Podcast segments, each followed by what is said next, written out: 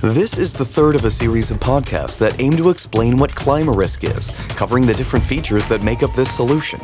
Climarisk is a project developed by the Canarian Islands Institute of Technology and co-financed by the MAC Interreg program, which aims to make the world a better place by combating climate change and giving sustainability its rightful place through technology and knowledge transfer.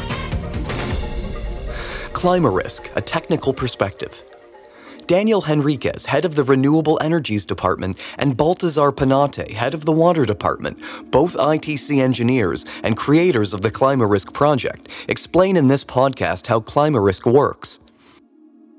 Climarisk is a containerized solution in which we tried to integrate an energy supply so that water could be turned into drinking water or desalinated for critical or specific needs in emergencies, or for very specific needs where refrigeration is required, for food and medicine preservation. Climarisk is a container-based technological solution that allows us to meet those specific needs and which can be implemented very quickly. The energy system is powered by photovoltaic solar energy. There is a control system that manages energy and energy accumulation so that available solar resources can be predicted and energy can be accumulated as there is usually spare energy on load management. On the other hand, we need to manage that energy at the right time. There are a number of electrical loads such as water treatment plant, distilled water production, cold generation, the freezing of products, so all the electrical load can be managed using solar energy.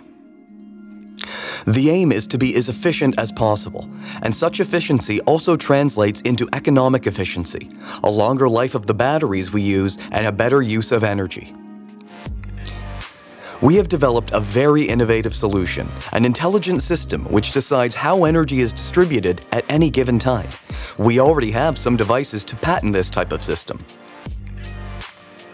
Water is critical and vital in emergency situations. As for water, an on-site analysis is required. Where do I have a water source? Can I treat it so that it can be used by the population for agriculture or even by a hospital? As part of this analysis, a decision must be taken. Which technological solution to incorporate into Climarisk? The envisioned concept can include everything from a water treatment plant to a desalination plant and even an atmospheric water generator to produce desalinated water. Hospitals require high quality water that is almost salt free for cleaning surgical equipment, for containers, and for medical use. Climarisk allows us to adapt raw water quality that cannot be used in, and converted into drinking water, and even water for surgical use. Climarisk allows us to adapt raw water quality that cannot be used and convert it into drinking water, and even water for surgical use. Which is why it is so important to visualize the emergency situation, and Climarisk is ready for it. How is water extracted from air? Air has water in it, and we can collect the water through a process called atmospheric water harvesting.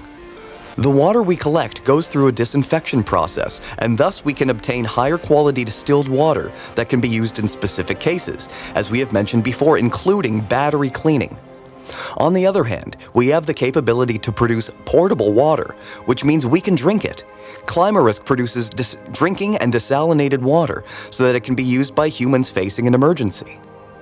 The modular design of this solution allows us to have as much water as we need. It is sized in such a manner that it fits like a puzzle in an environment and can be adapted to demand. Let's consider the case of a refugee camp of 300,000 people, for example. Climarisk is a strategic solution that is able to provide the necessary water, refrigeration, and energy to that specific number of people. We can use as many Climarisks as necessary for a given number of people or energy need depending on each case. There may be a specific Climarisk for the hospital located in a refugee camp, which is there to supply about 1,000 beds, for example. The heart of the system is a power generation plant consisting of photovoltaic panels that can be quickly installed. We want to be able to produce energy in just one hour once the containers arrive. Its specific systems allow the modules to be quickly removed, connected, have the plant ready and running in that span of time. Solar energy varies. Sometimes there is no sunshine, or there may be clouds, it gets dark, etc. So we have incorporated a diesel system to guarantee and secure the electricity supply in the case of emergency. But the system is also capable of generating between 30 to 40 megawatts of 100% renewable energy per year from renewable resources. So, when we later integrate the container or the water or cooling solution, it actually integrates a renewable energy source as well. The water comes with its own photovoltaic modules which can be quickly installed.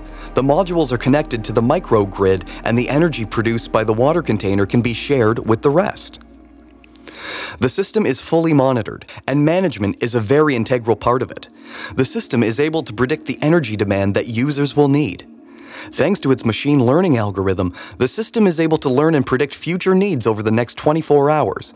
With the information, it can also optimize energy usage and maximize energy efficiency.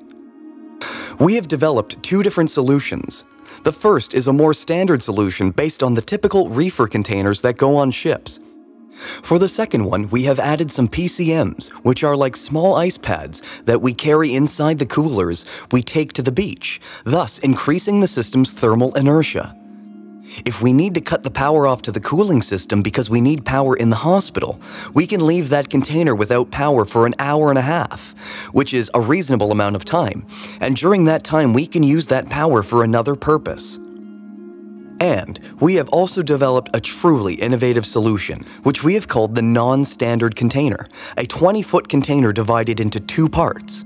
One of them is a refrigerator set to 5 degrees Celsius, like the ones we have at home.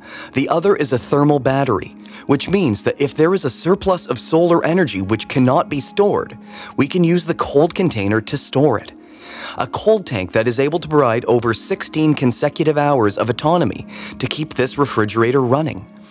At night, when the sun is not shining, refrigerators are powered by the solar energy stored. And thus, we have converted solar energy into cold and stored that energy so that it can be used at night.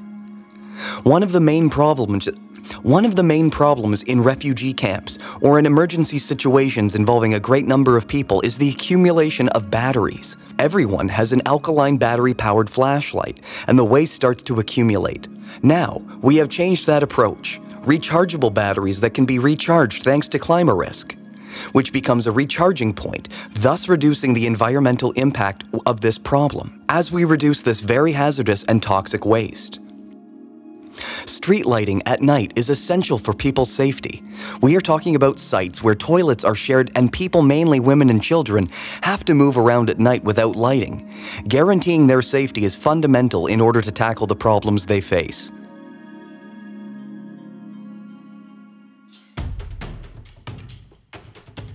Climarisk is a complex project developed by brilliant minds and talented engineers who wish to make this a better world.